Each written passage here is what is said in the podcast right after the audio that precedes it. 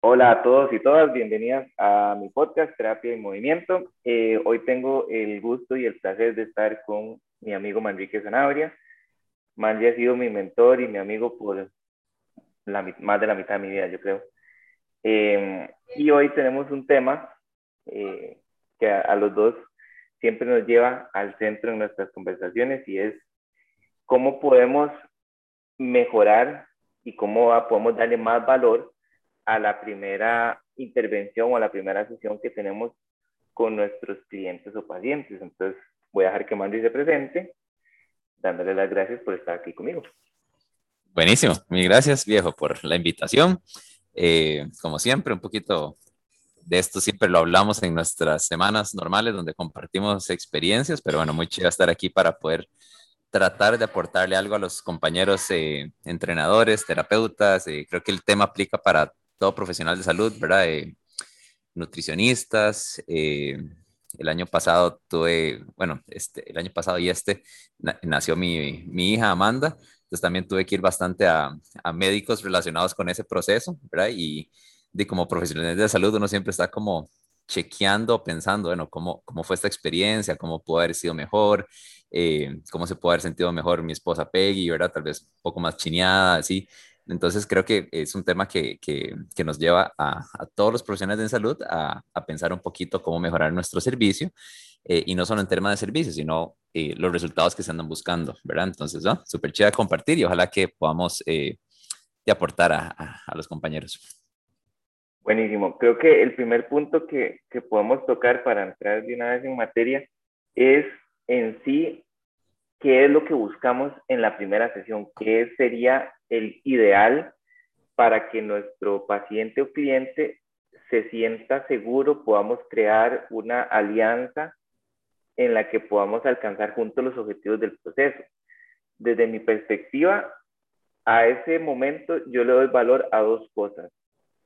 A las preguntas que me puedan acercar a las necesidades de mi, de mi paciente y a cómo yo puedo educar en, en, el proceso y en lo que realmente está viviendo la persona para poder afianzar esa, esa, esa alianza. ¿Vos cómo lo ves? Más sí, to totalmente de acuerdo. Yo creo que el tema de, de todo el tema de la, de la, entrevista, ¿verdad? O sea, tal vez, eh, eh, ya sé que en, en, tu caso quedas tratamiento, en mi caso yo soy, me dedico más a la parte de entrenamiento y asesoría en estilo de vida que otra cosa, pero lo que queremos eh, de inicio es generar una buena conexión con la persona, ¿cierto? Eh, todo el tema de cuestionarios, buenas preguntas, eh, explicar el proceso que queremos llevar, ya sea porque nosotros tenemos un sistema ordenado de trabajar con clientes. Eh, creo que eso es eso es súper importante, ¿verdad? Eh, creo que es importante ir educando a la gente que la cita número uno casi nunca es de tratamiento o de entrenamiento, ¿verdad? En caso de nutrición, es muy posible que la cita número uno cueste salir con el plan perfecto de nutrición que, que le va a servir a la persona, ¿verdad? Yo diría que lo más importante en la, en la primera intervención es generar una buena conexión con, la, con, con el cliente, con el paciente, ¿verdad? Y como decís vos, podemos ver y, y, compartir varias herramientas que me ayudan a generar mayor conexión, ¿verdad? Eh, muchas veces nos sentimos presionados por eso, por, porque el cliente llega y en la primera hora quiere ya eh, conocernos y entrenar y sudar, o de una vez tratamiento para el dolor, que, que, que es, es, tu caso, ¿verdad? Y, y, creo que es importante eso, como dedicarle mucho más tiempo a la parte de conexión, de saber quién es la persona realmente y ir poco a poco profundizando. Creo que ahí tocas un punto que en la primera sesión en fisioterapia podemos mejorar a nivel general y es eh, las preguntas de valor, los cuestionarios y el proceso de educación de, de, del paciente en este caso. Como vos decís, a mí me pasa mucho que vienen desesperados por el dolor que tienen semanas y por la cantidad de profesionales que ya han consultado a eso hay que sumarle el miedo y la ansiedad que genera tener un dolor que uno sabe de dónde viene. Claro. Entonces, como primera estrategia que al menos yo uso es ver la educación como el, proceso con el que voy a lograr transmitir información valiosa para que el paciente entienda el proceso que vamos a iniciar y que a la vez podamos validar las emociones y el proceso en sí que el paciente tiene que vivir. Porque entendiendo que la necesidad del paciente es mejorar su calidad de vida, tenemos que entender el entorno en el que el paciente se mueve para poder crear estrategias sobre las que podamos realmente ayudarle a mejorar esa calidad de vida. Y no creo, honestamente, que en siquiera las dos primeras sesiones tengamos una gran claridad del entorno y el proceso que el paciente realmente necesita. Entonces creo que la primera intervención es la que nos va a dar como la base, el sustento para poder decir, ok, con esta persona voy a usar esta estrategia que voy a cuantificar en estas tantas semanas y, hacer los ajustes para que podamos alcanzar el proceso, dentro del proceso los objetivos que, que el paciente se, se presenta. ¿Qué cuestionarios o qué, no, no cuestionarios, sino como qué tipo de preguntas te acercan vos a vos más fácil al paciente que le, que le, o al cliente, que le permitan generar como esa conexión donde, ok, todo está en confianza, todo está bien, puedo eh, confiar en vos para hacer este proceso. ¿Qué tipo de preguntas haces vos?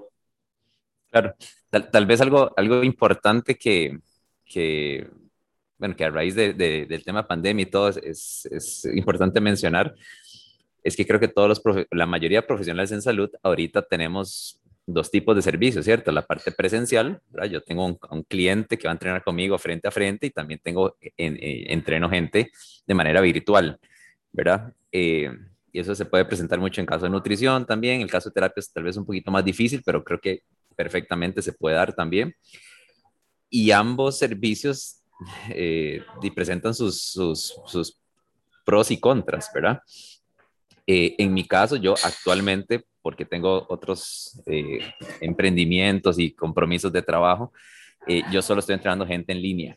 Entonces, justamente este proceso de entrenar solo gente en línea me ha llevado a, a, probar y tratar de perfeccionar mucho este tema de cuestionarios y cosas que hago para generar conexión al inicio, justamente porque no tengo a la persona enfrente, que es mucho más fácil generar conexión con alguien si lo tengo al frente, ¿verdad? Y puedo sonreírle y, evaluarlo y hablar que eh, en, la parte online, que es un poco más frío, ¿verdad? Entonces, número uno, yo estoy aplicando que antes de la primera reunión con la persona, que usualmente lo hago en Zoom, yo envío cuestionarios, formularios.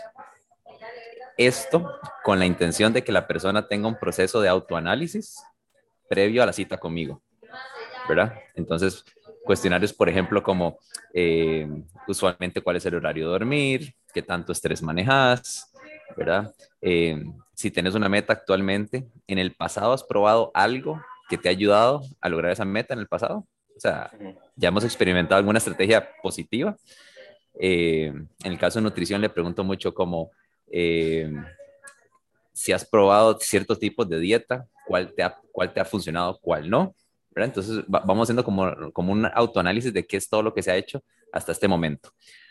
Con eso, yo me siento, lo leo, y ya, empiezo a conocer a la persona y todavía no hemos hablado. Entonces, lo, rico de esos cuestionarios, que los hago en Google Form, por cierto, nada, nada complicado, cuando yo me reúno con la persona al primer Zoom, yo lo que trato es de profundizar en cada una de esas preguntas o en las que me parecieron importantes.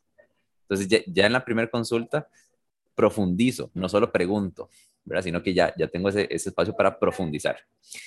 Y, y, ya respondiéndote más concreto la pregunta, eh, una de las últimas preguntas que he incluido en mis cuestionarios, que me pareció súper, súper buena, eh, es a raíz de una certificación que estoy haciendo ahorita, es que le pregunto a la persona que me cuente cuál es un día normal. ¿verdad? ¿A qué hora se levanta? ¿Cómo es su, hora, cómo es su trabajo? ¿Es sentado de pie? ¿Anda en carro? ¿Está en la casa? ¿Está solo?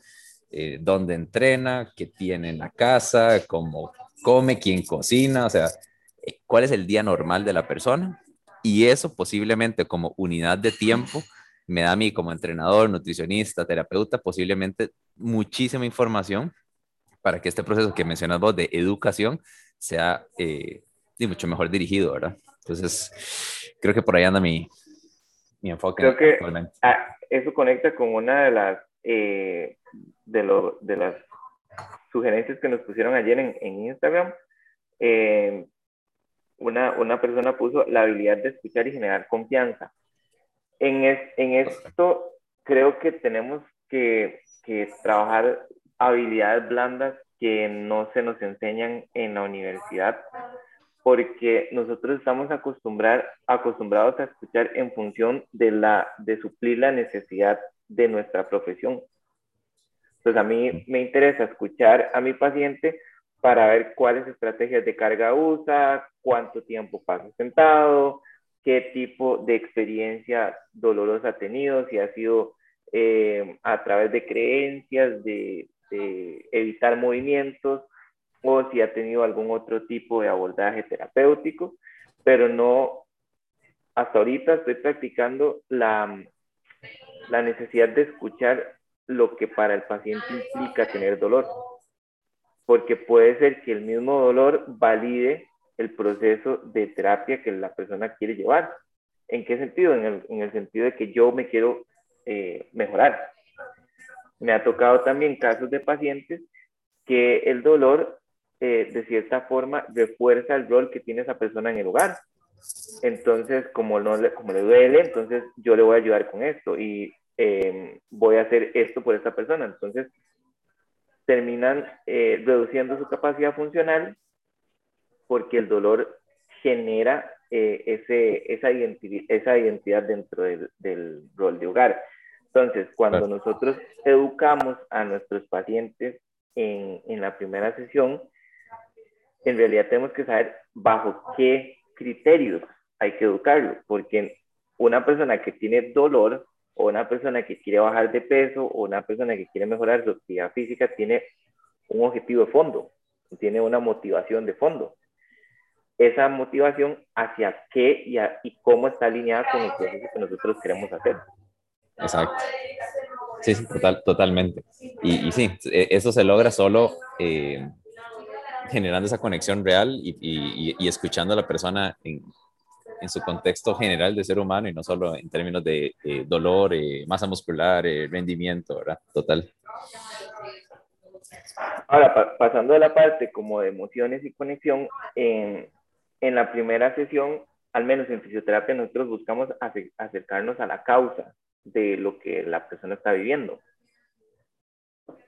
Esa, esa causa puede ser, o sea, puede tener muchas, eh, muchas posibilidades. Un, dolor lumbar no necesariamente tiene que ser porque tiene un disco roto y tiene problemas estructurales. El dolor lumbar, como ya hemos hablado muchas veces, es multifactorial y es importante entender esos factores. Pero cuando vos tenés una persona que quiere mejorar su calidad de vida, quiere ser más activa, eh, ¿cómo, ¿cómo guías el, el, proceso de evaluación para poder conectarte con los objetivos de la persona? Sí, vamos a ver, yo, eh, yo sé que tal vez al, al, al, cliente de inicio tiene otras ideas, ¿verdad? O, o, muchas veces que nosotros como profesionales nos sentimos presionados, ¿verdad? Que lo mencionaba ahorita al inicio.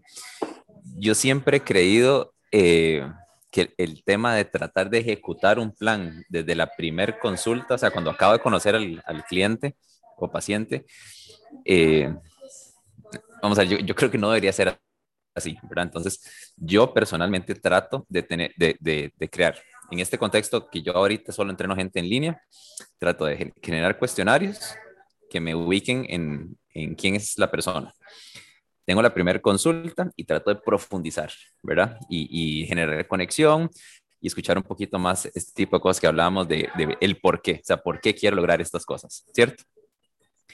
Trato de definir una meta clara con esa persona en ese momento, ¿verdad? Muchas veces no se logra tan claro en ese momento, eh, pero trato de generar una, una, meta y después de eso a mí, a mí me gusta tener un tiempo yo solo, sin el cliente enfrente, para pensar cuál es la estrategia, qué, qué plan puedo proponerle. Y después de eso le hago la propuesta a la, a la persona. O sea, es en, es en, otra sesión completamente. Tal vez eh, eh, tenemos otra llamada y le explico, ok, mi, mi, mi, propuesta es entrenar tantas veces por semana un poco más fuerte, días de desarrollo, hacer estas estrategias de recuperación, enfocarnos en esto en estilo de vida. ¿Qué te parece? ¿Es esto posible? ¿Te, parece razonable en este momento? ¿Verdad? Usualmente me dan eh, indicaciones de como que sí, que por, por, ahí va el asunto y empezamos. Entonces, a esto lo que quiero llegar es que creo que uno como profesional necesita un poquito de tiempo de análisis y planeamiento y, no tirar de una vez el, el tratamiento eh, de una vez, ¿verdad? Y, y, y, todavía lo pongo más claro. Digamos, si, si pongo tres profesiones en la mesa, eh, terapia, eh, nutrición y entrenamiento, probablemente el que podría aplicarse más rápido, ¿sí? sin, sin, sin, sin tanto error, podría ser el entrenamiento. Lleva análisis, tenemos que evaluar, pero no veo tanto problema en decir, acabo de conocer a la persona, hago ciertas evaluaciones rápidas y vamos a entrenar de una vez. Y aún así, a mí que yo hago eso, me gusta tener un espacio entre que conozco a la persona y empiezo a entrenar. Con más razón en temas de nutrición y con más razón en, en caso de terapia, ¿verdad?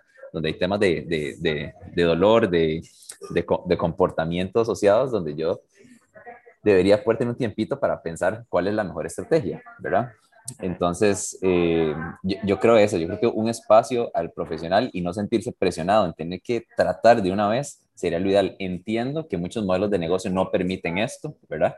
Que el cliente a veces llega desesperado con dolor, ¿verdad? Y quiere salir sintiéndose mejor y eso ayuda a la conexión. Eh, pero sí, eh, generar uno como profesional como tiempitos libres donde uno pueda pensar, ¿verdad? ¿Qué le estoy dando ya a mis clientes? ¿Esta es la mejor estrategia? o estoy actuando como en piloto automático, ¿verdad? Que eso es muy peligroso. Eso que acabas de tocar, es, ese punto es esencial y creo que es uno de los errores que más hemos cometido históricamente, donde el paciente nos dice, me da la espalda y uno automáticamente piensa, es un dolor mecánico, eh, vamos a hacer estos ejercicios, voy a poner este tratamiento y nos vemos en dos días. Es, esos automatismos le restan valor a lo que realmente la persona necesita, porque es cierto, la mayoría quiere quitarse el dolor, pero no necesita quitarse el dolor en la primera. Y eso es importante entender. Nosotros eh, usamos el valor para entender el contexto de la enfermedad, el contexto biológico, la, la, la parte conductual, el entorno social y poderle dar un abordaje integral. Cuando yo era entrenador, era una de las cosas que más me gustaba entender. Cuántas veces a la semana viajaba mi, mi cliente, si viajaba o si no, si tenía muchas reuniones o no, si podía ser consistente con el entrenamiento, si era capaz de hacer tareas adicionales.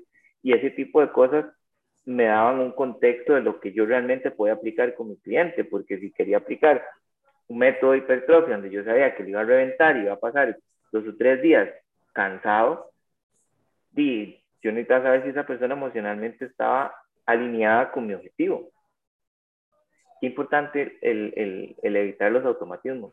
Sí, porque, eh, y, y eso hay que diferenciarlo, ¿verdad? Porque, digamos, yo creo que un, un, un, buen negocio, digamos, en tu caso que tienes una clínica, ¿verdad? En el, en el caso mío que estoy encargado de la, de la operación de los multispa, y, y yo personalmente como entrenador, yo siempre quiero el valor de tener sistemas, ¿verdad? O sea, procedimientos claros pero que uno los elige basado en, en, en un diagnóstico o en una evaluación, ¿verdad? No, eh, no de forma automática, o sea, tiene que haber un análisis donde después hay un protocolo o un sistema claro, pero siempre con análisis previo, ¿verdad?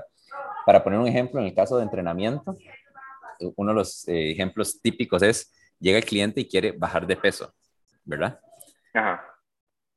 Para mucha gente, algún entrenamiento más eh, enfatizado en la parte metabólica, ¿verdad? Puede ser la solución del momento. Y para otra gente que quiere bajar de peso porque quiere verse mejor, posiblemente una mejor estrategia es hacer un proceso inicial de hipertrofia, que le ayude a aumentar su masa muscular, eh, etcétera, y eso a largo plazo va a hacer que se vea mejor. Y, y, son dos estrategias completamente diferentes, ¿verdad? Entonces, si, si yo estoy en automático y todo cliente que me dice quiero bajar de peso lo meto en esa casilla, ¿verdad? No va a tener éxito con todos mis clientes, sino que simplemente por ser automático y tal vez la mitad no tenga buenos resultados. Entonces, cre creo que hay un dicho súper importante que es como cada, cada minuto invertido en evaluación nos ahorra horas en tratamiento o en entrenamiento. Ajá, ajá, ajá. Y, y, to y, todavía eh, profundizando más sería cada minuto invertido en conexión con la persona y conocerlo, me ahorra tiempo en la evaluación, porque sé que, sé que eh, evaluaciones hacer con mejor criterio. Entonces todo el proceso se va afinando, ¿verdad? Creo que por ahí. Creo, creo que le hemos dado eh, a varios puntos importantes de, de, la primera sesión. Entonces, si, si quisiéramos armar como, como un, un guion general por, por, por servicio o por profesión, creo que el, primer punto sería que, digamos, si, si, quisiéramos armar como un paquete que la persona reciba para su primera sesión, debería llevar preguntas de valor o cuestionarios. Eh, ¿Algo dijiste vos asociado a eso? Sí, digamos, yo creo que eh, yo pienso que tal vez un cuestionario bastante genérico, ahora independientemente de la profesión que estemos ejerciendo, es, eh, bueno, datos de la persona, ¿verdad? Generales, correo, teléfono, ese tipo de cosas. ¿cuál, es el, ¿Cuál es el objetivo de la consulta? O sea, ¿por, ¿por, qué quiere la consulta o entrenar conmigo o hacer un plan de nutrición conmigo, ¿verdad? Ese es número uno. Después de eso, teniendo claro cuál es la meta de esa persona en este momento que anda buscando es preguntas de estilo de vida, ¿verdad? Que me ubiquen en cómo se ve la vida normal de esa persona, qué hace, ¿verdad? Que se dedica, cómo es su día, y también que lo empiece a hacer reflexionar sobre temas claves de salud, ¿verdad? Manejo de estrés, cuánto duerme, toma agua de vez en cuando, ¿no? Aunque no seamos nutricionistas, o sea, e, el tema de estilo de vida, ¿verdad? Para conocer. Y luego de eso, ok, cada uno le entrará a su tema de especialidad. En tu caso, preguntas relacionadas a, a, a terapia, dolor, tratamiento, si es entrenador, experiencia en, en, entrenamiento, a dónde le gusta entrenar, gimnasio convencional, funcional, yoga, correr. En caso de nutricionista, di ya, ahora sí, eh, evaluación específica de, de, alimentación. Ese punto 3, si, lo, digamos, si lo queremos aterrizar como a fisioterapia o a como paciente, Ajá. debería ser como entorno social, porque el, el estilo de vida eh, tiene que ver mucho con el comportamiento social de esa persona. Si es workaholic, claro. probablemente no tenga muchas actividades recreativas y tenga un nivel de estrés muy alto y mantenga posturas sostenidas en el tiempo que nos pueden reforzar la conducta que hace que el paciente tenga dolor, por ejemplo. Ajá. Manrique, ¿cuáles serían tus no negociables para la primera sesión? bueno, no negociables míos en este momento que estoy entrenando gente en línea, es que me pidan entrenamiento sin algún tipo de evaluación previa. ¿Verdad? Vamos ahí, porque hay todo tipo de clientes, ¿verdad? Yo mismo ahorita que tengo muchos clientes, tengo algunos con los que hablo varias veces al día, ¿verdad? Antes de la sesión de entrenamiento, eh, a veces durante la sesión de entrenamiento, a veces me escriben en la noche para hablar de la sesión siguiente, ¿verdad? Y hay algunos que con costo logro que me hablen dos veces a la semana. Entonces, obviamente, uno como profesional tiene que respetar el nivel de relación que quiere manejar la persona. Ahora, lo que no es negociable es que la persona no quiere unirse con Zoom conmigo o no me mande las evaluaciones que le pedí, ¿verdad? Y quiere que yo le dé una programación, porque estaría dándole un programa basado en nada, ¿cierto? No sé quién es, no sé qué puede hacer. Entonces, eso para mí es un no negociable. Eh, eso al inicio, ¿verdad? Y, hay un punto que quiero tocar ahora después con vos, que es el tema de los check-ins y el seguimiento, que para mí eso es un punto súper importante. Pero por el momento, si, si, contestando la pregunta, es, tiene que pasar por algún tipo de evaluación previa para que yo pueda ejecutar algo. Sí, creo que estamos alineados en los mismos puntos. Eh, para mí los no negociables en la primera sesión es el tiempo.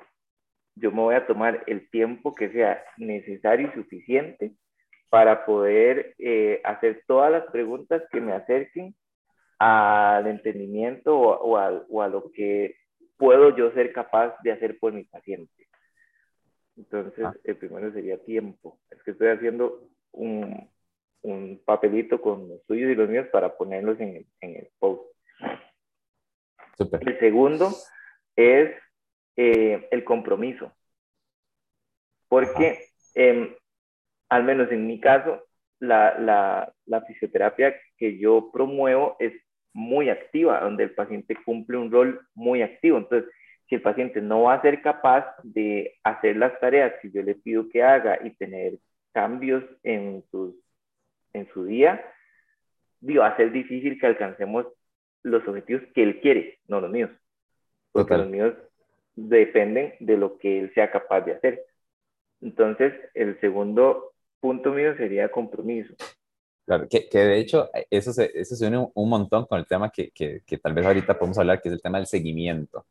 Ah, eso es muy importante. Y el tercer punto, eh, no negociable conmigo, es eh, el, el, el, tiempo, el compromiso y el proceso. El proceso puede ser eh, un poco largo a veces o puede ser corto, pero amarra los otros, los dos de arriba, porque tiene que tener tiempo y compromiso para cumplir las etapas que lleva el proceso. Sí, entender que no es una, no es una solución milagrosa de una sesión, una semana o, a veces ni siquiera un mes. Total. El seguimiento, Manny. Ok, el seguimiento. Y yo creo que eh, vamos a ver si todos nos ponemos a analizar nuestra práctica profesional, ¿verdad? Eh, como decís vos, muchas veces en la universidad lo que nos enseñan es a dar tratamiento o cuando aprendemos a, a ser entrenadores, a entrenar gente, ¿verdad? Pero este tema de la consulta inicial, eh, es escaso la información, hay que, hay que irla ajustando uno en su vida profesional, ¿verdad? Y, también ajustándose a los diferentes tiempos, ¿verdad? ejemplo, ese es el que yo puse ahora, ¿verdad? Eh, coaching online requiere de otras estrategias a que cuando yo recibo al, cliente o al paciente de frente, ¿verdad? Entonces hay que irse adaptando con el, con el tiempo. Ahora, em, yo creo que donde a muchos se nos caen eh, los méritos es en el tema de seguimiento. O sea, creo que ahí es, primero, que es donde tenemos más impacto como profesionales de salud. Y segundo, que es lo que más cuesta, ¿verdad? Entonces, yo, yo creo que a todos este es, es, uno de los puntos débiles. Entonces, ¿a qué me refiero yo con seguimientos o check-ins? Es, el que la tiene más fácil aquí es el entrenador. Yo como entrenador voy a tener contacto con mi cliente, si soy un entrenador personal, voy a tener contacto con mi cliente dos o tres veces por semana. O sea, voy a verlo, voy a ser el profesional de salud que tiene más contacto. Entonces, puede ser que yo tenga un mal servicio en cuanto a seguimiento, pero yo veo muy frecuente a mi cliente. ¿verdad? Entonces yo ahí tengo un punto ganador versus a un nutricionista que muchas veces ve al cliente una vez al mes o, o, a veces hasta más tiempo deja. Entonces, si el nutricionista, yo como nutricionista hago análisis y hago una prescripción y le enseño al cliente cuál es el plan de nutrición de hoy y no tengo ningún sistema de seguimiento, el cliente puede hacer las cosas mal ¿verdad? Un mes entero. Un mes entero, ajá. Entonces, volvemos a evaluar y nos damos cuenta que no sirvió de nada, porque no hubo un proceso de, chequeo y de seguimiento, ¿verdad? Y, y, en el caso de terapia, como decís vos, yo creo que la terapia debe ser un proceso activo, ¿verdad? Entonces, si el cliente va a, a, la sesión de tratamiento, digamos que va el martes al terapeuta, y el terapeuta eh, hace técnicas, bla, bla, bla, lo trata, sale muy bien, pero no, vamos a ver, si no le da tareas, el servicio es, eh, cuestionable, ¿verdad? Porque posiblemente lo, mejor sería darle algún tipo de tarea que el cliente se involucre en su proceso de rehabilitación. Pero si el, si el terapeuta sí da tareas y no tiene cómo asegurarse que la persona las hace y darle seguimiento, hace cumplimiento, el tratamiento va a tener poco impacto, ¿verdad? Entonces, yo, por ejemplo, como entrenador, me he dado cuenta que esto es súper valioso y, creo que las mejores herramientas es eh, aplicaciones digitales, ¿verdad? Donde el cliente tiene que chequear que hizo la tarea o que cumplió entrenamiento. Y, y yo en, en, mi práctica profesional he visto el beneficio eh, de eso, de que psicológicamente la persona, por ejemplo, al, usar un app, tiene que chequear su tarea al día o, o, que se da cuenta que no lo chequeó y que le llega un correo recordatorio eso para mí es increíble el impacto que, que, que, puede tener en un tratamiento. Y, y, uno de los mejores ejemplos que tengo, eh, no voy a dar el nombre, pero los dos la conocemos, es una clienta mía que entrenó años conmigo y era súper dependiente de entrenamiento. O sea, si no entrenaba conmigo, no hacía ejercicio. Y ya ahorita tenemos de trabajar como más de medio año y no la he visto yo físicamente ni una sola vez. O sea, todo es entrenamiento en línea. Y el simple hecho de que ella esté usando una aplicación que le ayuda a, a chequear y, a generar el hábito de, de, moverse casi que diario, la ha hecho totalmente eh, independiente, ¿verdad? Se entrena, entrena solita y entrena mucho más que cuando yo era entrenador personal y, la entrenaba a la par, ¿verdad? Entonces yo creo que ahorita todos los profesionales de salud nos beneficiamos de usar la tecnología para ayudarnos a generar ese hábito y ese compromiso de, estar chequeando que cumplo la tarea, que, estoy, eh, o, y no tiene que ser diario, o sea, puede ser un check-in semanal, ¿verdad? Que, que, que, le, que, le, manden algún, algún tipo de reporte o feedback de cómo se ha sentido y qué ha hecho durante una semana, por ejemplo. Eso conecta mucho con el, la formación que reciente llevé sobre educación en neurociencia del dolor, porque nosotros estamos acostumbrados a pensar que el dolor está asociado a una causa biomecánica y a, un, eh, a una articulación rota un ligamento roto o algo que está mal estructuralmente. Cuando empezamos a estudiar el dolor como una respuesta sensorial y como una alarma del cerebro, nos damos cuenta que hay un montón de cosas en el entorno del paciente que pasan durante el día que no necesariamente tienen que estar asociados a lo que el paciente vive eh, en, un momento, digamos, le duele la espalda porque se pone de pie en una silla, pero no tomamos en cuenta que pasó sentado en esa silla ocho horas. pensamos que la espalda está mal y es frágil y, y, está sobrecargada y los músculos están flojos, pero no pensamos que tienen ocho horas de estarse deformando y perdiendo tensión. Entonces, Exacto si nosotros le, le, permitimos a esa persona conectarse con esos hábitos que pueden mejorar, posiblemente asuma un rol mucho más activo en su, en su proceso. Entonces, qué rico que tocas este tema, porque es de las cosas donde yo veo que al final todos los profesionales de la salud terminamos teniendo los mismos pilares que, que, facilitan la conexión en el proceso con, con, nuestros clientes, sea para entrenamiento, sea para fisioterapia. El rol activo, el compromiso, el, el entender lo que, lo que a mí me toca y lo que te toca a vos, es lo que facilita que podamos alcanzar objetivos. Entonces, al final los objetivos no van a estar tan asociados a si comí orgánico o comí no orgánico, pero sí a que tuve conciencia de, si estoy en déficit calórico o no. Sí, creo que lo, de las eh, del análisis que hay que hacer actualmente como profesional es que eh, se ha visto que los mejores procesos son eh, donde el cliente tiene una participación activa, ¿verdad? Nada más llega a terapia, sino que eh, los otros días que no hace terapia cumple ciertas tareas, por ejemplo, ¿verdad? En el caso de entrenamiento, no solo ir al gimnasio, sino que los días que no voy al gimnasio, camino, estiro un poquito en la casa, ¿verdad? Eh, en el tema de nutrición es, es algo, obviamente, diario, pero entonces no es solo pedirle al cliente compromiso, sino es yo como profesional en salud, qué herramientas o qué apoyo puedo darle yo a mis clientes como, como servicio para ayudarle a, a, que cada vez sean se pueda participar mejor del proceso, porque es, es, muy fácil para uno decir, ah, no, es que vos tenés que caminar todos los días y muchas veces ni uno lo logra, ¿verdad? Entonces, ¿cuál es ese, qué es esa herramienta que uso yo para poderle recordar a mis clientes, más es importante que caminemos todos los días o es importante que duermas tantas horas? Actualmente creo yo que el tema de la tecnología, ¿verdad? Es decir, tus aplicaciones eh, o un contacto muy intencional por correo electrónico podría ayudar mucho eh, en, cuanto al servicio, ¿verdad? Entonces vean que en mi caso me apoyo mucho en la tecnología, en cuestionarios previos a la cita inicial, check-ins o, chequeos que hago con mis clientes de vez en cuando, a veces eh, cada semana, a veces una vez al mes, pero que me cuenten, ¿verdad? O sea, como retomar esa conversación del inicio, empezaron con el servicio y, y, y poderla retomar de vez en cuando y ojalá algún tipo de aplicación o algo que facilite la vida tanto del cliente como la de uno como profesional para saber que estamos eh, activos en el proceso, ¿verdad? Fantástico.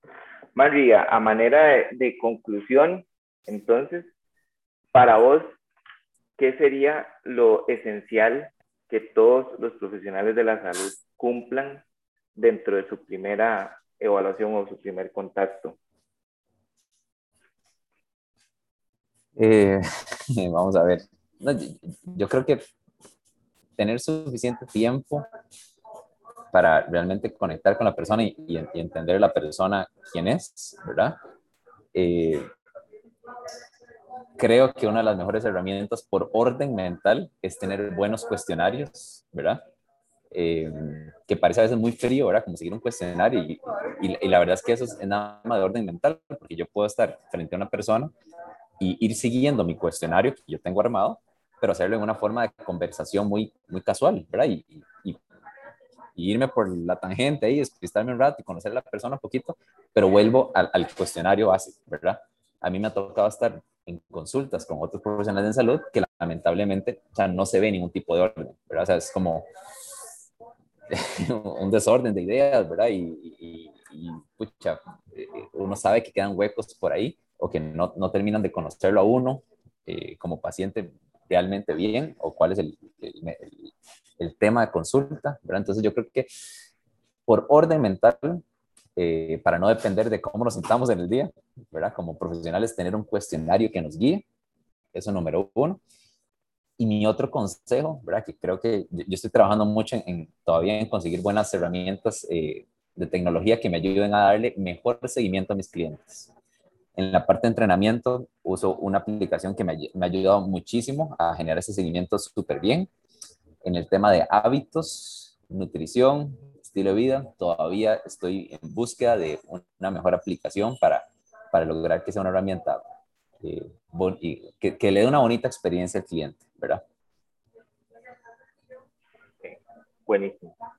Para mí, en resumen, la primera consulta debería tener tiempo de calidad suficiente para conocer a la persona, al paciente, eh, un orden de evaluación basado en lo que estoy eh, preguntando o conociendo de mi cliente y este un, un, un espacio para crear alianzas pero sobre todo para eh, validar los objetivos del tratamiento y el, el, las expectativas que la persona tenga sobre su tratamiento. Porque eso al final, eh, conectado dentro del proceso de, de, rehabilitación, nos va a permitir alcanzar los objetivos que el paciente quiere. Eso me, me parece que es importante dejarlo claro. Yo puedo querer siempre que mis pacientes se alivien, pero va a depender más de mi paciente que de mí. Sí, total. Mandy, te agradezco muchísimo el tiempo. Qué chiva poder conversar con vos y aterrizar en este podcast las ideas que hemos tenido últimamente sobre eh, la primera intervención. Gracias por tu tiempo y por tu conocimiento. Buenísimo, mil gracias por, por la invitación y a todas las personas que nos escuchen si tienen alguna eh, idea que nos ayude a nosotros dos o que aporte, eh, de invitarlos a que nos contacten por nuestras redes sociales o si tienen nuestro contacto directo. Pura vida. Mil gracias. Gracias a todos. Pura vida.